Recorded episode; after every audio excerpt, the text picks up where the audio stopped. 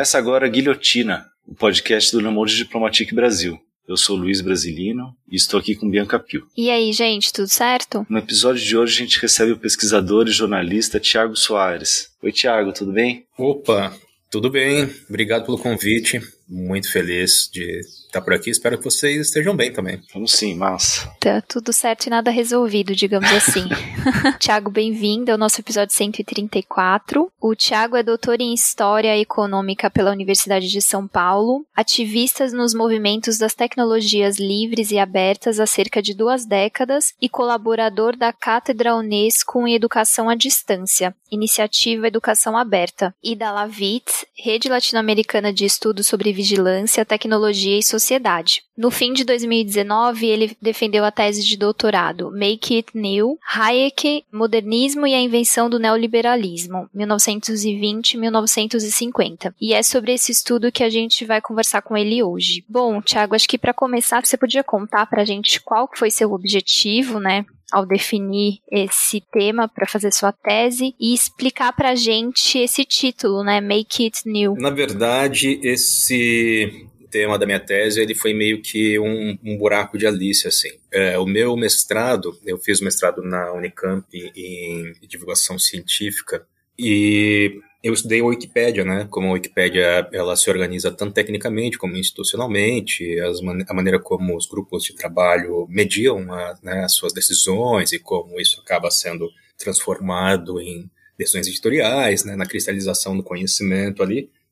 E nessa pesquisa sobre a Wikipédia, eu acabei me debruçando sobre um dado que me deixou muito intrigado, que é o fato de, na verdade, a Wikipédia, enquanto boa parte do pessoal do ativismo né, a celebra e a entende como um grande tipo de manifestação do espírito comunitário da internet, ela surge mesmo assim a partir né, de Jimmy Wales, né, que é o, o fundador e tal, como um estudo e uma tentativa de aplicar praticamente as teorias de livre mercado do Hayek, né? E eu fiquei surpreso com isso, né? Como que na verdade esse tipo de pensamento de livre mercado, né, de um certo radicalismo, acabou se transformando em um tipo de ética e, e, sociabilidade, né, do que a ser conhecido como essa cibercultura, né, como a, cultura digital.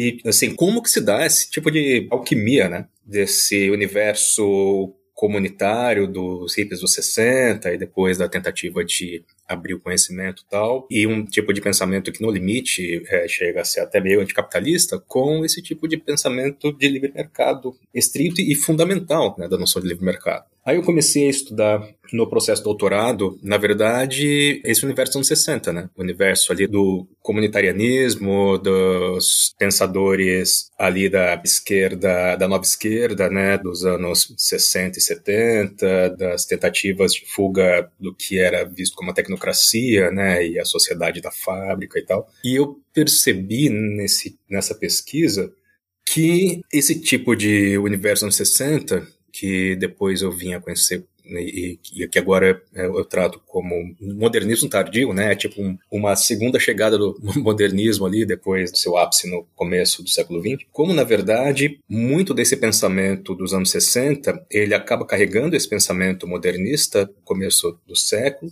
e como que essas ideias do começo do século acabam se transformando nos anos 60. Mas para tentar entender exatamente quando se transformam, eu tinha que entender como a ideia se formou a princípio. Aí eu fui meio que voltando no tempo, né?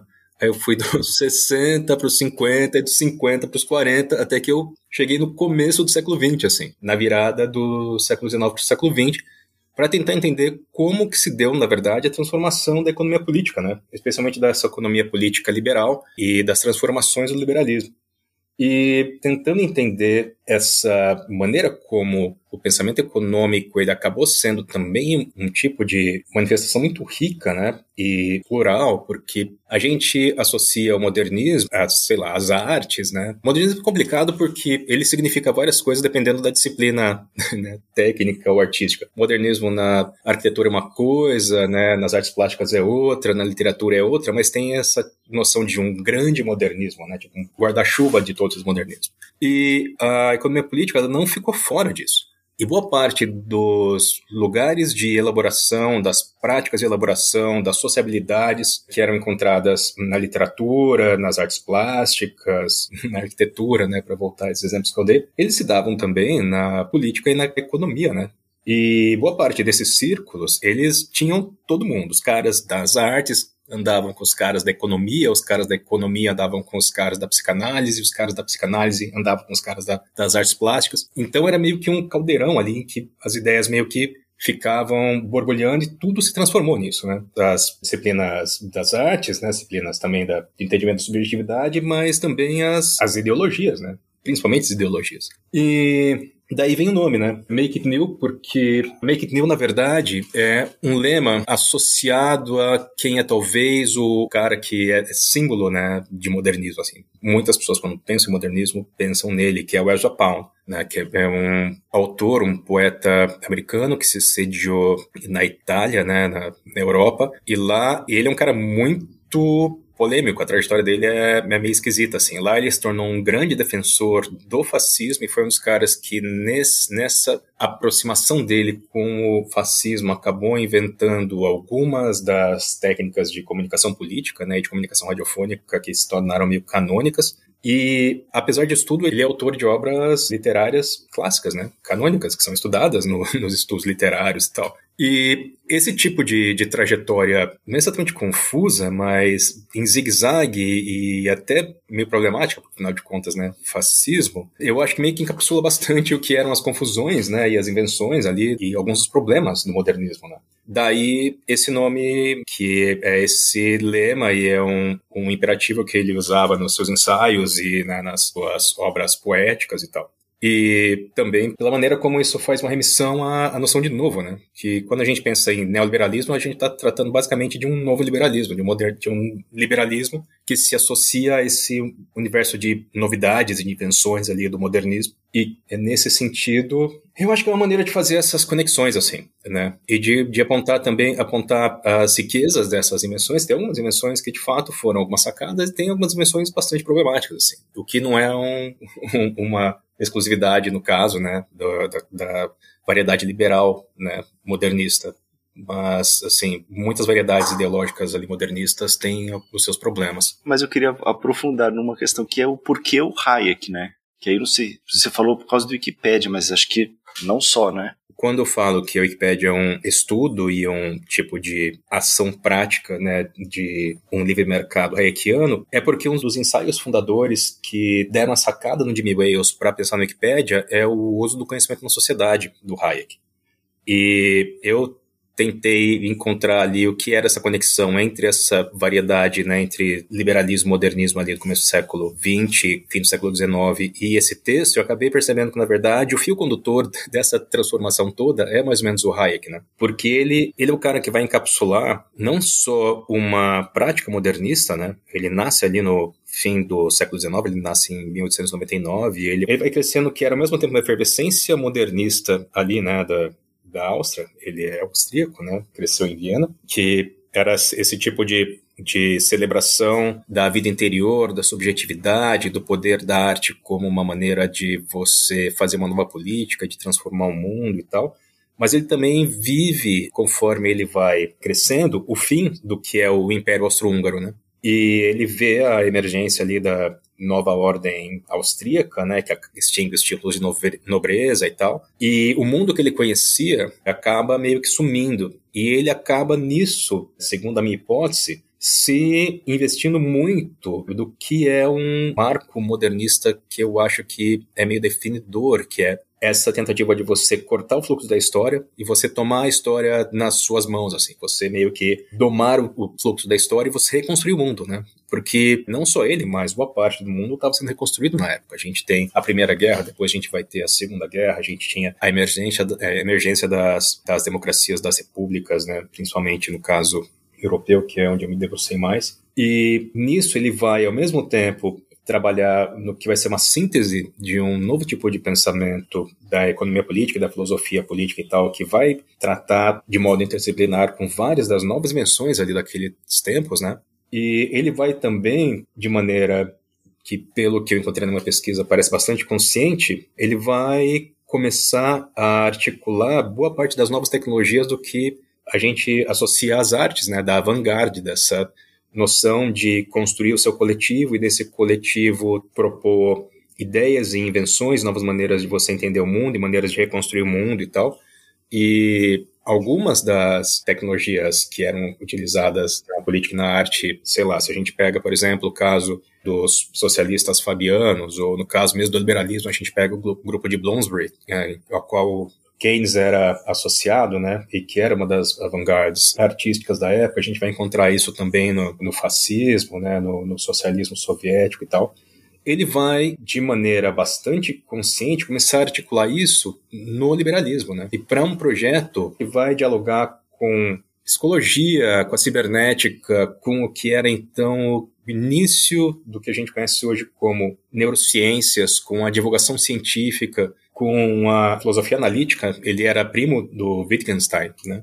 E ele vai também propor um, um, rompimento com alguns dos marcos ali do que era o pensamento austríaco anterior a ele, e vai propor uma nova síntese em cima disso tudo. Tiago, agora, antes da gente se, se aprofundar um pouco no, no, pensamento, nas formulações do Hayek, queria dar um passo atrás aí e pedir se você poderia apresentar um pouco ele, né, para quem ou para quem não conhece ou para quem conhece mal, né, só de ouvir falar. Ele é muito falado na internet, tal, mas não com profundidade, né? Será que você podia fazer aí uma breve apresentação?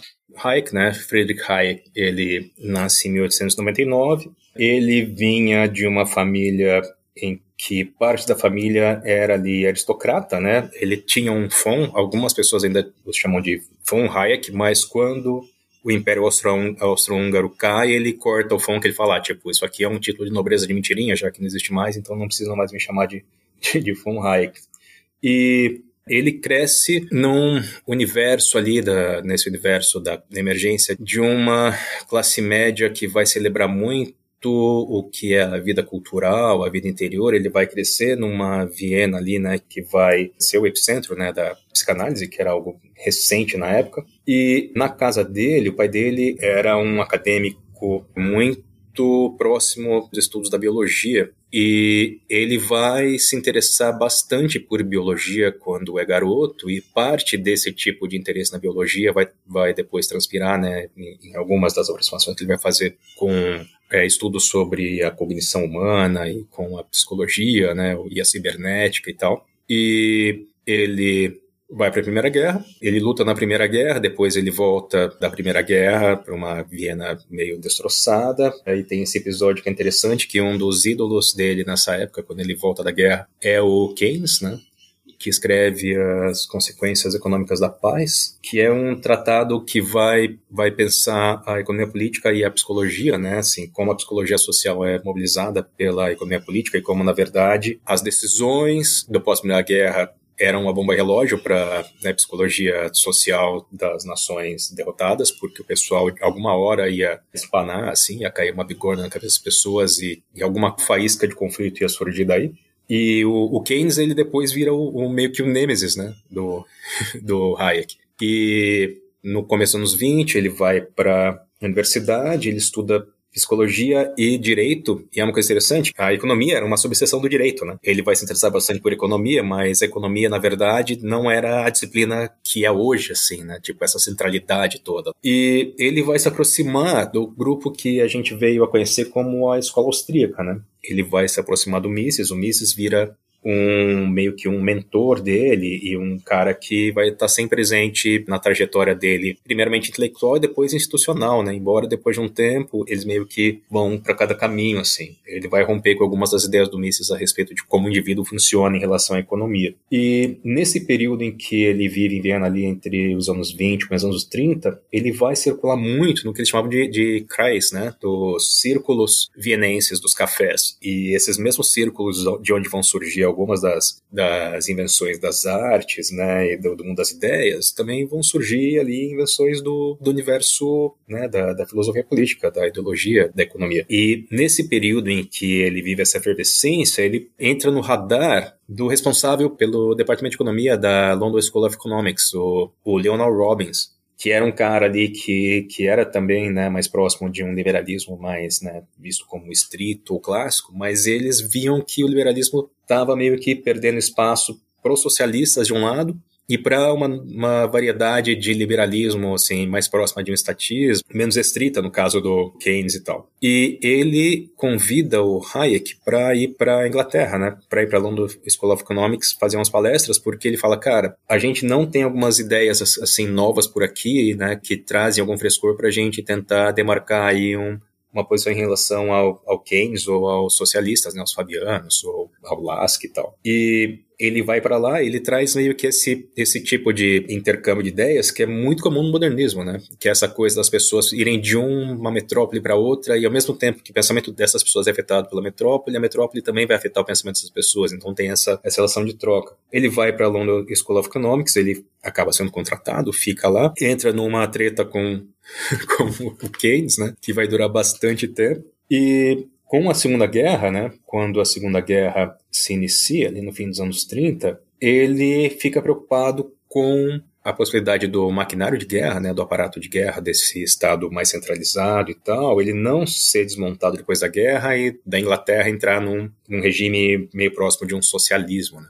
E nisso ele vai escrever o que é uma espécie de manifesto, que é o caminho para a servidão, e esse livro tem um papel interessante na vida dele, porque ao mesmo tempo que é um livro complicado, assim, é um livro meio circular, é um livro meio apocalíptico, né, meio catastrófico e tal, e o universo acadêmico britânico fica meio com o pé atrás, né? Ele meio que fica com um fio meio queimado, assim, entre os, os seus colegas britânicos acadêmicos.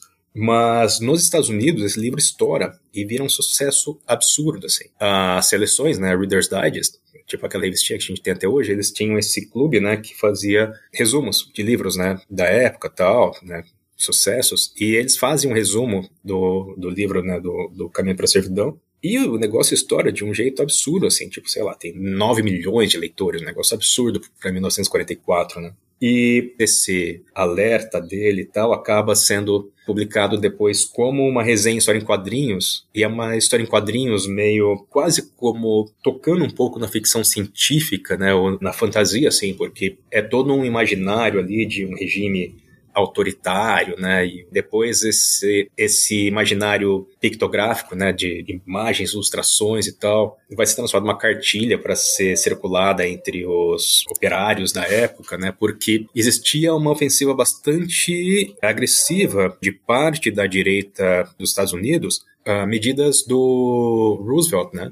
as medidas ali de certo intervencionismo estatal na economia, de algo que se aproximava um pouco mais de uma política de bem-estar social, né, que ficava ali um pouquinho na borda de, um, de algo que lembrava um pouco mais uma social-democracia e, e, parte da, do, dos grupos mais à direita, né, mais partidários desse dessa economia de, de livre mercado mais estrita, vou abraçar as ideias do Hayek como, de novo, aí outra novidade, assim, que vai dar uma, uma, uma balançada no, no cenário do debate público americano. E Nisso ele vai para os Estados Unidos, ele no fim dos anos 40 vai para a Universidade de Chicago e lá ele é financiado para montar um departamento para fazer meio que isso, né? Para escrever sobre os riscos do intervencionismo estatal e do socialismo e sobre, na verdade, a superioridade, né, de uma economia de livre mercado estrita, de uma economização, né, das esferas da vida e tal.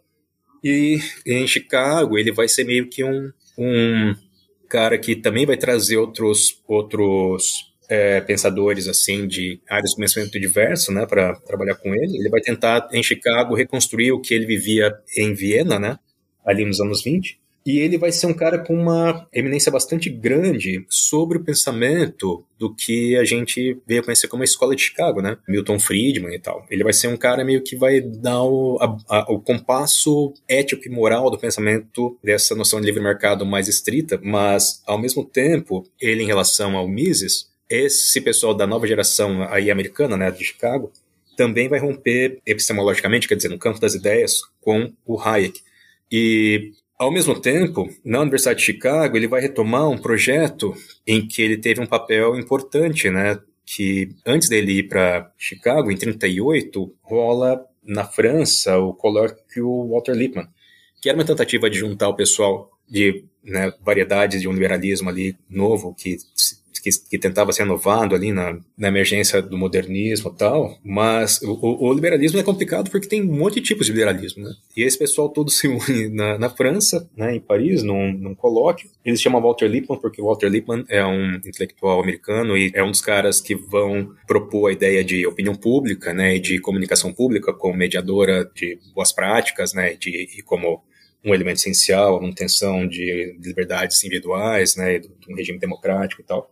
E quando ele é publicado na França, eles montam esse colóquio para celebrá-lo, né, para lançar o livro, e chamam um monte de liberais, mas a ideia desse colóquio era construir o que seria uma rede, né, como uma, uma, um começo do que, do que essa ideia de uma certa vanguarda liberal, né.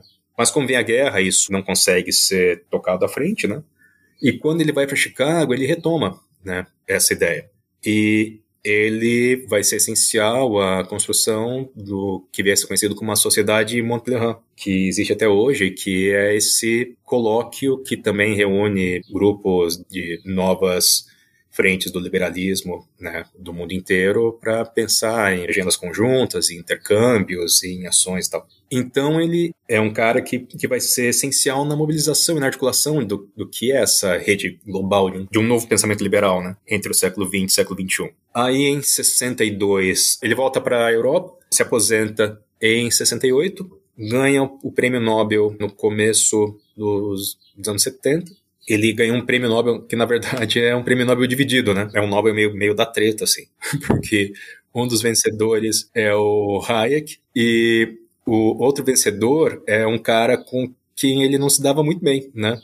Que é o Normirdal, que era um cara, tipo, do campo ideológico oposto ao, ao do Hayek. Eles, né, racham o prêmio, né? O prêmio era uns 120 mil dólares, mais ou menos, e cada um fica com 60 e poucos mil dólares. E dali em diante ele vai ter um papel que é bastante central na, na divulgação de uma agenda de reconstrução mesmo, né? né? Não só liberalismo, mas da esfera democrática. Então, do maquinário que a gente tem como democracia. Ele vai ser muito importante ali na guinada na Inglaterra e nos Estados Unidos, né? Entre o fim dos 70 e começo, meados dos 80, para abertura, né? Da, da economia, essa abertura radical da economia. E morre, ele morre em 92 e é interessante que é muito difícil estudar o Hayek, porque ele tem fases, né? Tem o, o, o, Hayek jovem, tem o Hayek, esse Hayek formulador, e depois tem o Hayek radical, que esse, esse Hayek pós-aposentadoria, aí ele, aí ele vai, vai, vai, vai ter um certo radicalismo mesmo. Um dos principais biógrafos do Hayek, o Lenny Ebenstein, ele fala que o Hayek ele vai de algo que é meio próximo de um quase social-democrata, um pouco mais à direita da juventude, ao que a gente associa ao, aos anarcapitalistas, né? Quando ele fica velhinho, assim. E é complicado porque nesse processo da obra dele, você vai encontrar coisas que são muito contraditórias, né? Entre uma fase e outra. Então, é um personagem que... Ele é um cara que ele é associado à época dele, as ideias dele, às vezes elas vão de um lado para outro, muito como um ator mesmo da transformação política, da transformação social, né? E também da transformação do que a gente entende como uma certa racionalidade associada ao liberalismo. Tiago, esse liberalismo que a gente está tratando aqui, né, do Hayek, é uma corrente econômica ou uma visão de mundo? Não se trata apenas de uma corrente econômica, né, pelo que você está trazendo pra gente. É, então, eu acho que é meio que as duas coisas, né? Uma coisa que eu acho que é interessante nessa associação entre pensamento da filosofia política e da economia política, ideologia tal, e também sobre o que é a percepção do mundo mesmo, né, no modernismo, é que isso tudo fica muito misturado, assim. Então, o que existia nos debates ali entre os liberais e os socialistas, né, socialistas ali modernistas do começo dos anos 20, eram, era muito um debate sobre como a cabeça das pessoas funciona também. Tem esse debate que é interessante, que acontece ali no começo dos anos 20, né, que é o debate do cálculo no socialismo, em que os, os liberais falavam para os socialistas, olha, o socialismo não funciona porque a cabeça das pessoas funciona de certo jeito e a matemática que vai processar a economia funciona de certo jeito e isso não vai dar certo. E os socialistas falavam: não, cara, vocês não estão entendendo nada, a cabeça das pessoas funciona desse jeito e a matemática diz funciona desse outro jeito e é por isso que a coisa vai funcionar. Porque era um tipo de experiência do mundo que, que eu, fico, eu fico às vezes pirando assim, como parece alienígena a como é a vida hoje, né? Porque de fato era um tipo de disputa sobre como as pessoas como a cabeça das pessoas funciona, como o mundo funciona, como o mundo é registrado materialmente, como isso afeta a nossa vida interior, né? E, e o mundo estava em disputa, assim. A construção do mundo, né? Um novo mundo, de fato, estava em disputa entre todo mundo ali. E Nesse sentido, o Hayekinismo, ele, né, o, a obra dele, ali, especialmente quando ele vai se aproximar do modo como ele propõe que a, que a, cabeça das pessoas funciona, ele traz uma coisa que é muito poderosa. Mas o pulo do gato é que quando ele fala que a cabeça das pessoas funciona desse jeito, ele não está falando que a cabeça das pessoas funciona de um único jeito. Ele está falando que a cabeça das pessoas funciona de todos os tipos de jeitos possíveis, né? E que o, o modo de equalizar esse monte de maneiras das pessoas entenderem o mundo e pensarem, né? Uma pessoa pode achar que o importante, né, a satisfação que ela vai ter no mercado é um carro, para outra pessoa a satisfação é acordar do lado direito da cama todo dia. E o mercado, de certa maneira, ao processar todas essas manifestações da vida interior, né, da energia psíquica das pessoas, ele consegue mediar, né, como isso tudo funciona. E essa é uma maneira muito poderosa de você entender o mundo. Tanto que, na verdade, o pensamento dele é mais entendido como filosófico em muitos termos do que propriamente como um caminho para uma economia aplicada. A partir do que ele propõe, vão surgir um monte de aí aproximações de fato práticas, né? aproximações de fato formalizadas na ciência econômica e matematizadas e tal. Mas ele propõe é, nesse debate com economia e com a percepção né, da vida, do mundo, assim, do, do modernismo, ele propõe, ele propõe uma, uma, coisa que é muito rica, que é um, meio que um mapa de como as pessoas funcionam. E é uma coisa que vai ser uma novidade muito forte, assim, porque, por exemplo, quando eu falo que ele rompe com o, o Mises, né, intelectualmente, Mises propunha, né, com a noção de praxeologia, que existe um sentido no modo como as pessoas funcionam, né? As pessoas, elas todas funcionam mais ou menos desse jeito, tem um certo apriorismo, quer dizer, tem uma maneira que vai ser entendida anteriormente de como a gente funciona, e se a gente meio que, que modula isso bem, a gente consegue organizar a sociedade. O Hayek fala, não, o, o modo como o mundo é, é construído na cabeça de cada pessoa é muito específico de cada pessoa.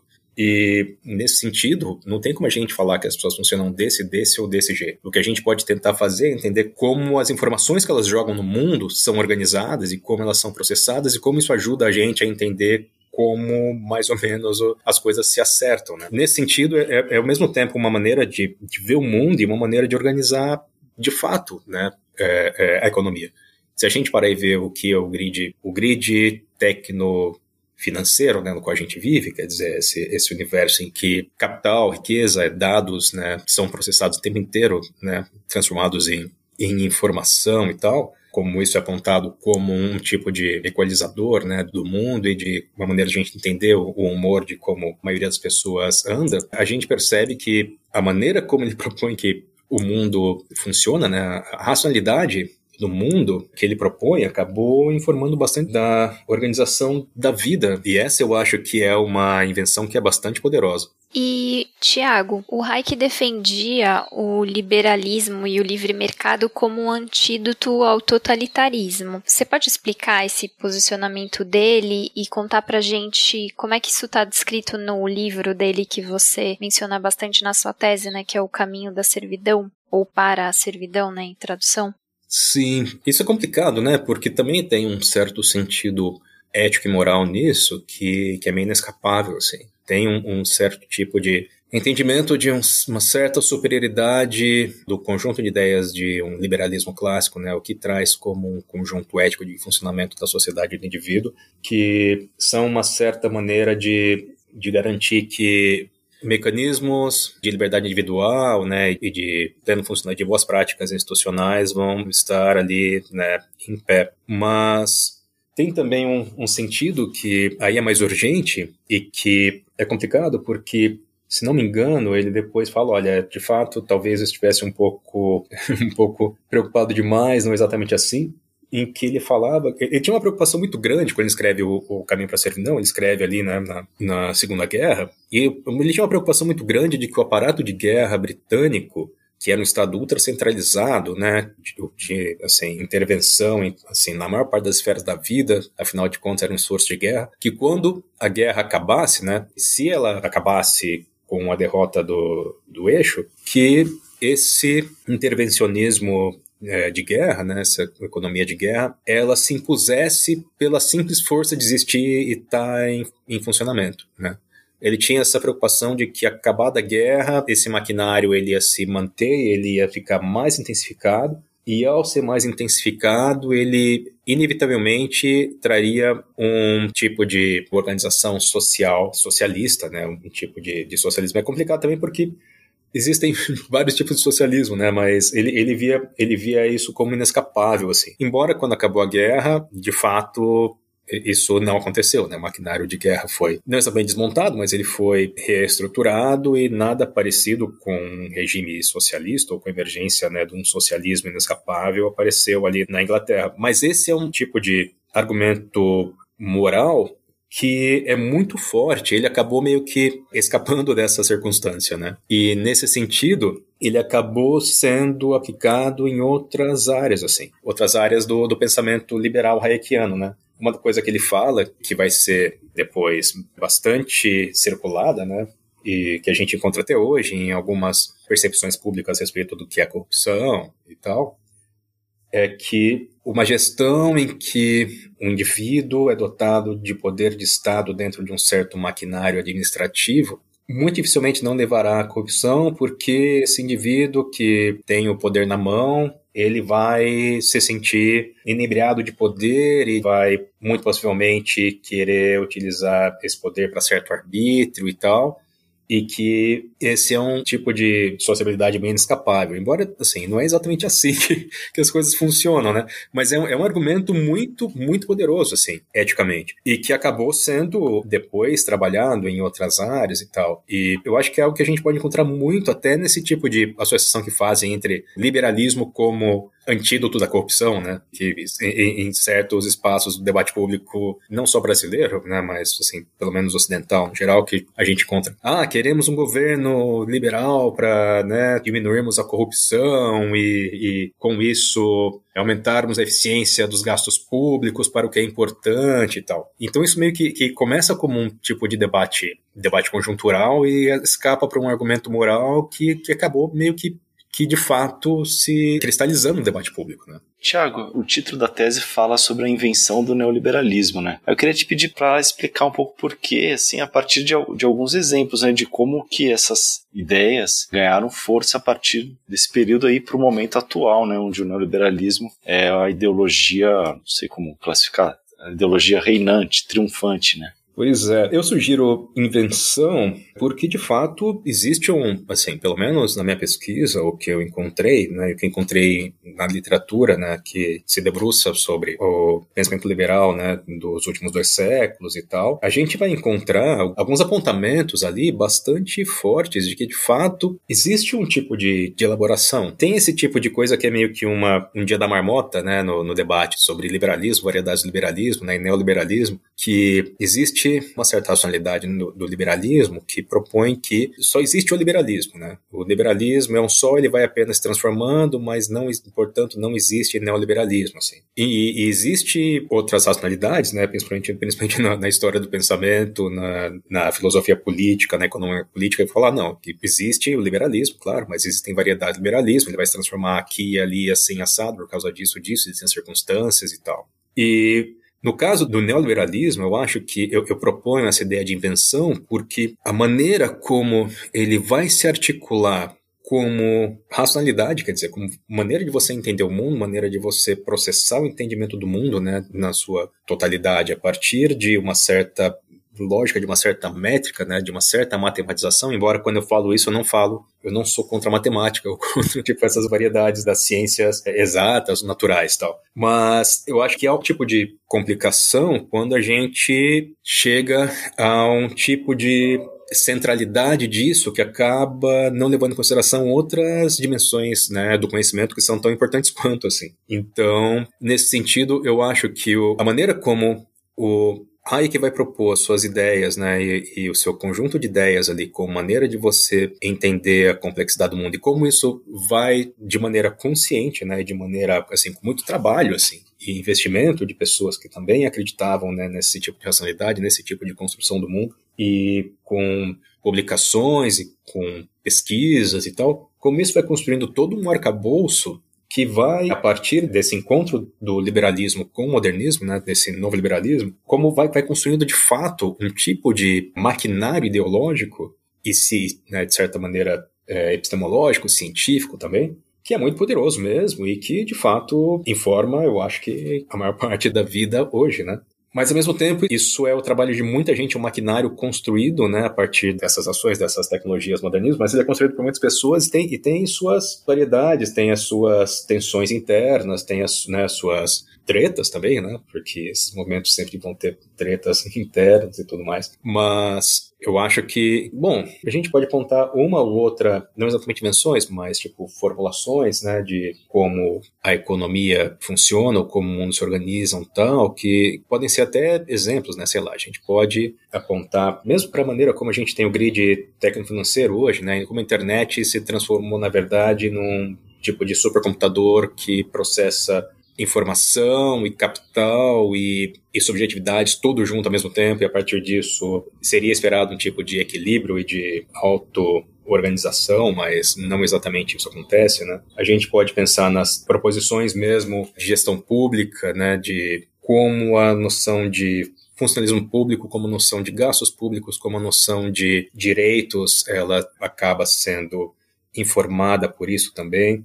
Mas eu acho que o que eu estou tentando dizer é que existe toda uma reformulação do que a gente entende como o universo institucional democrático, assim, e o modo como a subjetividade e a economia funcionam. Existe um tipo de reformulação do modo como a gente entende a democracia, como a gente entende o indivíduo e como a gente entende a economia e o papel da política, né? E como a gente entende a maneira como a gente se coloca no mundo. Uhum. É sinal disso é o fato dessa ideologia neoliberal atingir até movimentos que eram tidos como progressistas e tal, que não eram liberais, né? Tipo, movimentos que se imaginaria socialistas ou social-democratas, ou que até são assim, mas que acabaram incorporando elementos do neoliberalismo, né? Dos partidos socialistas da Europa Ocidental, Partido Trabalhista Inglês, e aqui no Brasil, muito claramente, né, Tiago?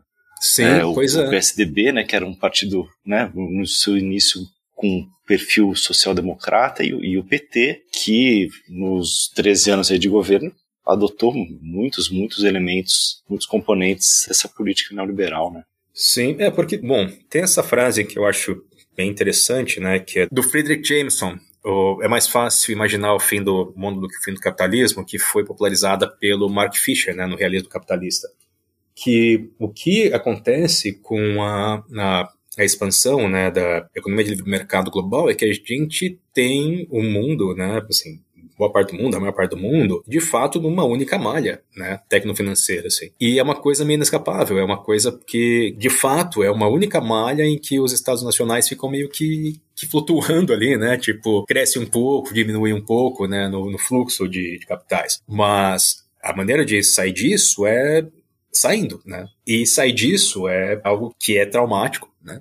E é algo que pede, de fato, uma criatividade do que você vai fazer na sequência, né? Se você vai sair da malha do capital global. E, nesse sentido, o governo que for social-democrata ou o governo mais neoliberal mesmo, né, mais próximo dessa mais alinhado a essa ideologia de livre mercado, ele vai estar tá meio que submetido, não sei se é a palavra exata, mas ele vai estar tá comprometido com essa malha de um capitalismo financeirizado global, né? E é complicado porque, sei lá, se a gente pega o Castells, né, que isso que eu tô falando, tô meio que, que reproduzindo aqui o diagnóstico do Castells, né? Na sociedade em rede. Quando nos anos 90 isso parecia ótimo. Para muitas pessoas parecia ótimo, né? Tinha muitas pessoas que criticavam, assim, mas existia um tipo de entendimento maior otimista porque existia essa noção de que agora as riquezas elas estão todas circulando por aí, então, né, lugares com menos riqueza vão receber mais riqueza, vão processar essa riqueza, fazer mais riqueza ainda, lugares que têm mais riqueza vão poder, né, compartilhar essa riqueza, né, com outros lugares e tal. Mas se a gente pega o que aconteceu desse tempo para cá, né, quando começam essas reformas no fim dos, fim dos anos 70, meados para fim dos 70 até 90, mais ou menos dos 90, a gente pega, sei lá, o, o né, o capitão do século 21, o que acontece é uma concentração de renda brutal, né? Assim, o que se imaginava que seria um tipo de equilíbrio de livre mercado hayekiano, que se propunha como um tipo de uma certa utopia e tal, acabou não se resolvendo. E mesmo com isso, é uma coisa que é inescapável. E é um tipo de desafio, acho assim. Não só principalmente para a esquerda, né, para os movimentos de esquerda, né, para os espaços institucionais da esquerda, partidos e tal, mas é um, é um desafio global, assim, porque não é sustentável uma sociedade em que a gente tem uma concentração de renda contínua e cada vez mais brutal, porque, bom, eu sou historiador, né? E, e se tem alguém que não é bom para prever o futuro é historiador, assim. A gente mal consegue entender o que aconteceu no passado direito às vezes. Mas pelo menos na literatura aí, né, a qual me debrucei e tal, se tem uma coisa que parece um contínuo no processo histórico é que quando a gente tem esses processos complicados de grandes injustiças e empobrecimento e traumas sociais e tal, né, tipo, causados por isso, rolam convulsões, né? E essa é uma questão que, sei lá, se a gente quiser todo mundo estar tá inteiro e vivo, né, num médio, longo prazo, então eu acho que é algo inescapável, assim. Tiago, nessa última eleição que a gente teve presidencial, ficou muito famosa uma frase, né? Liberal na economia e conservador nos costumes. Qual é a relação desse liberalismo histórico com o bolsonarismo? Sei que tem alguma relação, né? Mas aí a gente pode puxar a figura do Paulo Guedes para ir para você explicar pra gente. Pois é, é complicado. É complicado porque, tipo, do mesmo modo como como existem variedades do liberalismo, né? Eu acho que existem variedades do liberalismo, se a gente pensar de maneira mais estrita na, na filosofia política mesmo. Existem variedades também do liberalismo, eu acho, na conformação das relações históricas, né? E o Brasil é um país do sul global, né? Um, um, país que vem de uma de uma tradição colonial, uma tradição violenta, né? Escravocrata.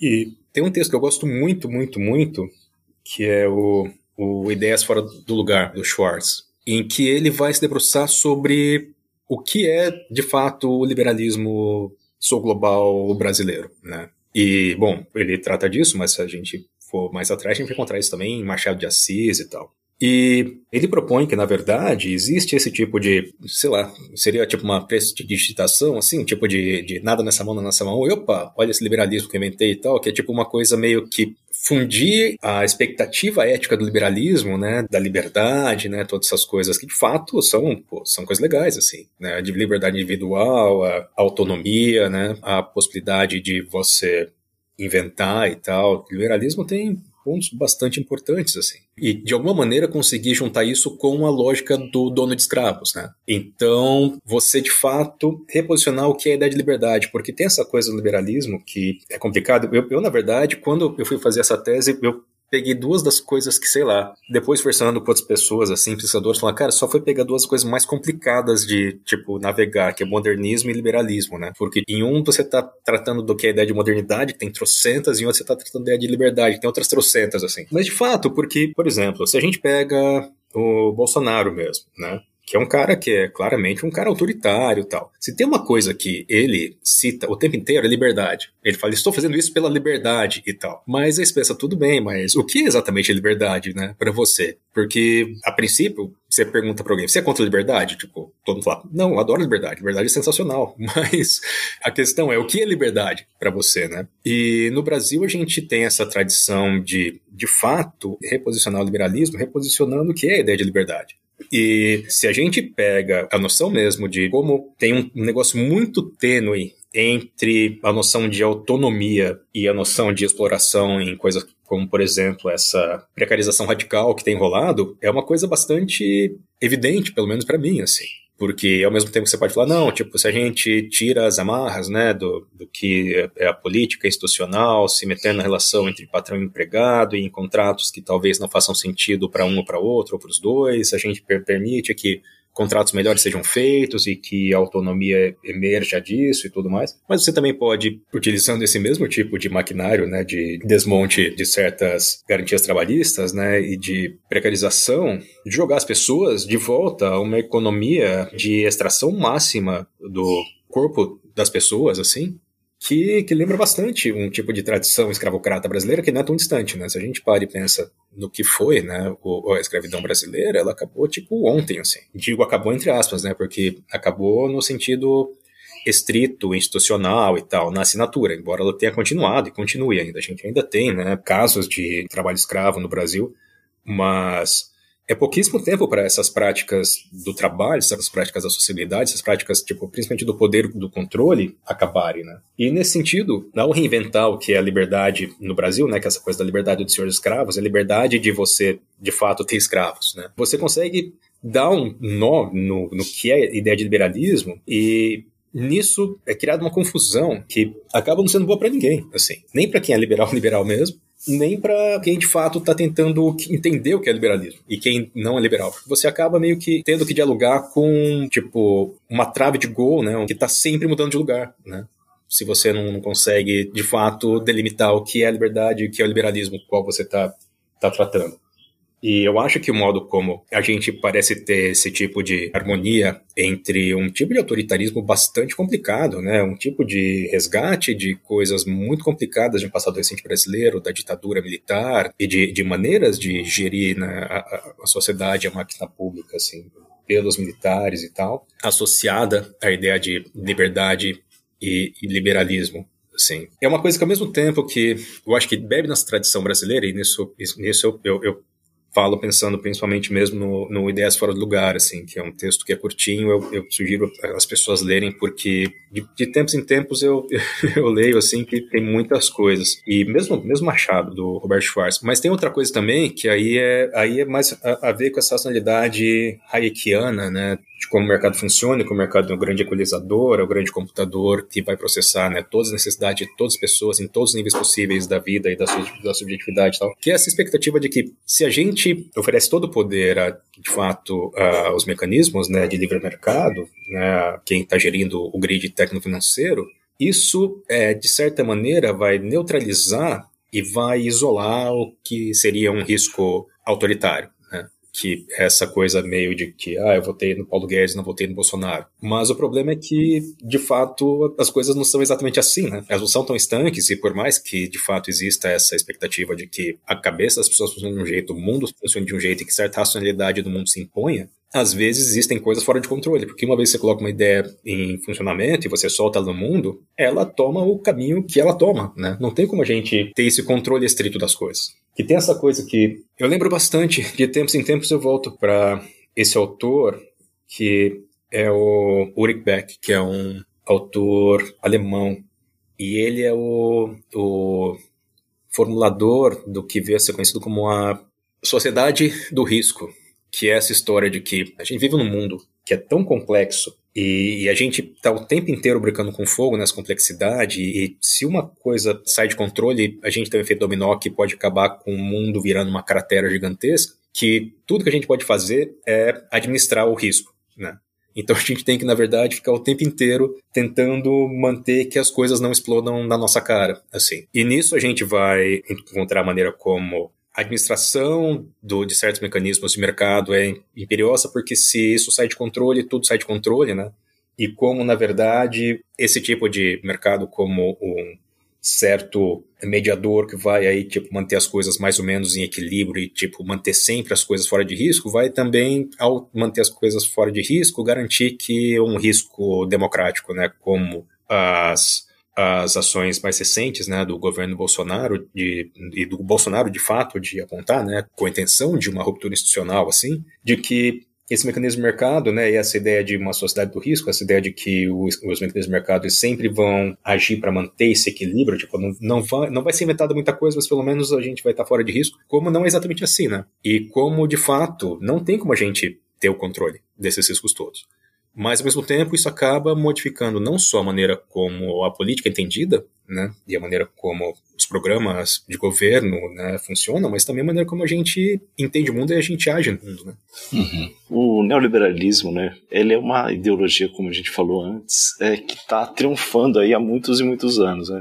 Por outro lado, os seus defensores, assim, no discurso, parecem estar tá sempre muito insatisfeitos, né? Que o Estado é muito grande e participa muito da economia e tal, e os agentes econômicos não são livres. A gente vem acompanhando reforma atrás de reforma, né? E são setores que parecem nunca estar satisfeitos, e sempre a reforma seguinte é a que vai pôr ordem na casa, tal, e melhorar a economia, e, e o que a gente vem assistindo aí já há décadas, né? É isso que você falou.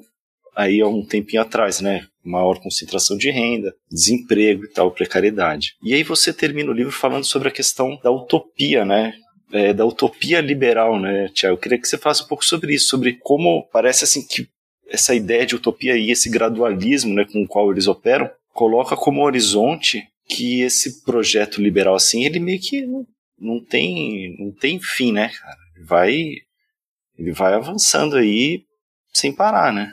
Sim. Essa ideia de utopia eu acho que é, que é uma coisa bem bem maluca e que é uma coisa muito modernista assim, né? Porque tem acho que dois aspectos nisso, assim. Um aspecto é que o caldo ali no qual Hayek se forma, né, no, no modernismo vienense, é um caldo de, de pensamento, né, de invenção ali do modernismo, que ele se caracteriza por ser fascinado com o que seria uma extrapolação ideal do que é imaginado como o que seria feito no mundo, assim.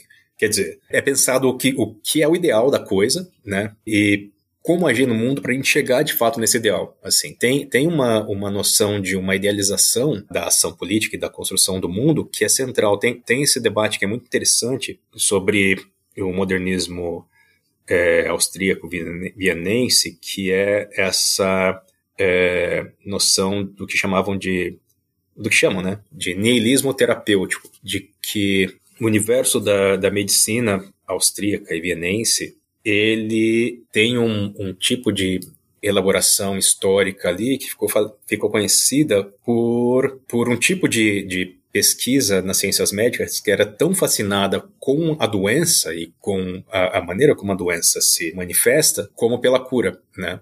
E esse tipo de, de niilismo, no caso, de, de uma ação no mundo, mas ao mesmo tempo uma expectativa de estar sempre em contato com o ideal disso, isso, isso perpassa muito as ideias do Hayek, assim. A maneira como ele vai ver a noção né, de mundo intelectual, de processamento da realidade dentro da cabeça das pessoas, de como a racionalidade das pessoas ela vai de fato se estruturar e como ela vai poder ser transformada a partir de elementos da, da sociedade, do poder, né, da imaginação, né, como imaginário é importante nisso tudo. E é maluco que o Hayek ele vai se colocar muito contra essa noção de, de utopia, né? Assim, por bastante tempo ele vai escrever contra a noção de cientificação do mundo, de você tentar organizar o mundo a partir da ciência, que a ciência, ela de fato é muito legal, ela é muito boa, mas a ciência, um mundo estritamente organizado em torno da ciência, ele vai sempre deixar de cobrir certas partes da vida e, e pode levar a um autoritarismo, né? Ele vai começar um pedaço da trajetória dele ali, em que ele começa mais a, a, pensar mesmo na noção de dados, informação, né, de organização social e de como a economia central, né, economia é um mecanismo central de mediação de modulação disso tudo. Ele vai começar pensando de maneira muito crítica a respeito disso, né,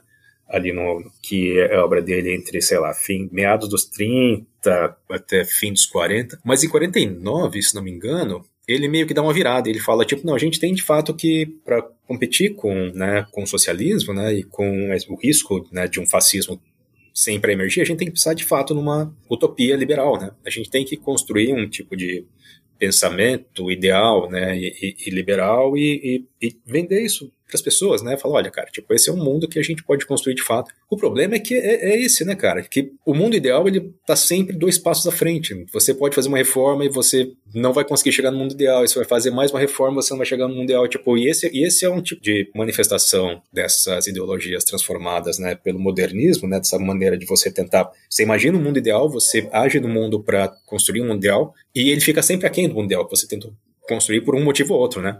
Pode ser porque você não conseguiu transformar a vida interior das pessoas, elas continuam sendo pessoas de todo tipo de jeito. Pode ser porque o universo material ele, ele acabou não funcionando como você imaginava que ia funcionar. Pode ser porque surgem brigas, pode ser porque outras ideias aparecem e acabam mudando. Mas a gente nunca consegue chegar nesse, nesse ponto. Mas ao mesmo tempo tem, tem essa crítica marxista que eu acho que de fato tem um ponto, né? Que, que fala, olha, tudo bem, de fato, se a gente for pensar na história das ideias, é um tipo de hamster correndo na rodinha mesmo, né? Do mundo das ideias. Essa tentativa de se entrar mundo ideal e fazer reforma e reforma e reforma e não conseguir chegar e tal, até que chega uma hora que as pessoas falam, oh, tipo, esse mundo ideal vai chegar ou não. Mas enquanto isso, se a gente for pensar do ponto de vista aí mesmo de da, da, existência de fato de, de, grupos de interesse em disputa, né? Assim, para ver quem consegue um canhão maior, um canhão maior de certos espaços da economia ou não, é bastante interessante, assim. Tem grupos que participam desses espaços, né, de, de elaboração e reforma que eu acho que não são muito ideologicamente comprometidos com utopias ideológicas, sim, mas que podem ver no curto prazo uma chance de negócios muito,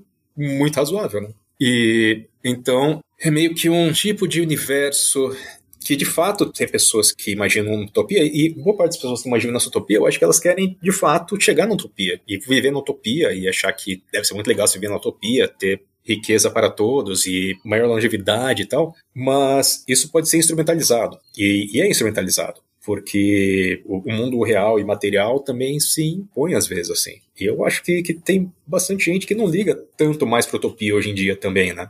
E meio que vive da administração mais mão na massa mesmo, da, desses aspectos da vida material e, e econômica que qualquer coisa. Maravilha, Thiago. Muitíssimo obrigado. Eu falar satisfação participar do podcast de novo com você, desde que a gente gravou o Trepa Moleque com a Manuela Dávila em 2018. Muito massa te reencontrar, cara. Rapaz, verdade. Nossa, muito bom te encontrar também. Foi bem, bem bacana aquela gravação. E, pô, fiquei muito feliz com, com a trajetória do Guilhotina. Vocês estão com mais de 100 episódios? Exatamente 134. pois é, poxa, que, que bacana, cara. Eu, eu, eu escuto em casa recomendo para as pessoas e acho muito, muito legal o trabalho que vocês estão fazendo. Pô, a gente fica feliz em saber. Ah, muito legal. Parabéns cara. também pela sua pesquisa, claro. Ah, obrigado. E você, seu o Pajé, sabe que o Trepa foi uma inspiração pra gente, né, cara? Pô, Com certeza. Nossa, nossa, extra feliz então. Imagina. De saber disso. É isso, né, Luiz? Sim. Chegamos ao final. Final de mais um Guilhotina. E é isso. Quando, quem estiver ouvindo e que tiver alguma sugestão, ideia, crítica, elogio, é só escrever pra gente no guilhotina.diplomatic.org.br. Maravilha. Certo. E pessoal, eu queria só, só deixar um último claro. recado. O Luiz falou do, do Trepa. A gente, o Trepa, infelizmente, ele acabou entrando em hiato, mas eu trabalho, eu tenho, participo de outro projeto agora, que é o Crise, Crise, Crise, que é um, um podcast de lives também. A gente agora tem vídeo, inclusive. Sou eu, André Maleronca, o Amorigonzo, o Júnior Rocha e o Vinícius Félix. E toda quinta-feira a gente entrevista pessoas, faz debates e tal. É, crise, crise, crise. É só entrar no, no YouTube ou no search do Twitter que dá para encontrar o nosso perfil. Maravilha. Era isso. Queria só fazer o meu, minha propaganda aqui. Lógico, tem que aproveitar. Bom, nada mais justo e ainda a gente coloca o link lá no post, né? A gente coloca o link na descrição para facilitar quem tiver interesse em conhecer mais esse trampo do Thiago. A gente deixa o link na descrição desse episódio. Tudo bem, pessoal. Até semana que vem. Até, gente. Valeu.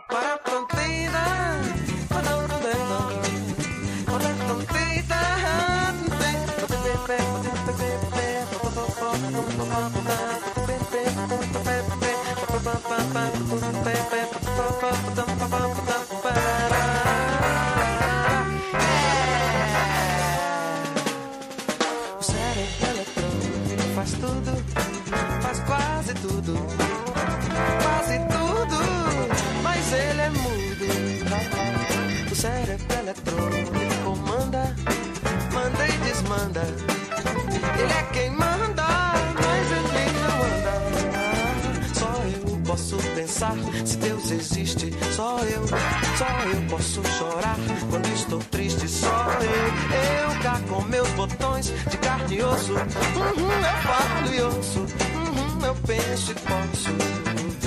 Eu posso decidir se vivo ou morro. Por quê? Porque sou vivo, vivo pra cachorro. E sei cérebro eletrônico nenhum me dá socorro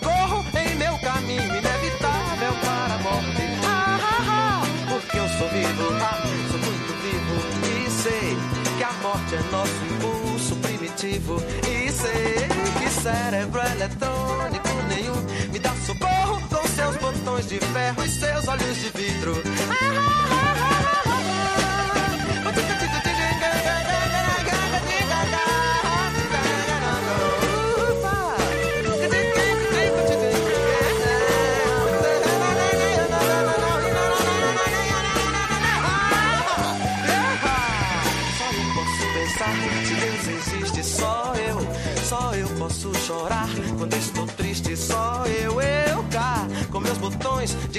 Uhum, é valioso. Uhum, eu penso e posso, eu posso decidir se vivo ou morro. Por quê? Porque sou vivo, vivo pra cachorro. sei que cérebro eletrônico nenhum me dá socorro com seus botões de ferro e seus olhos de vidro.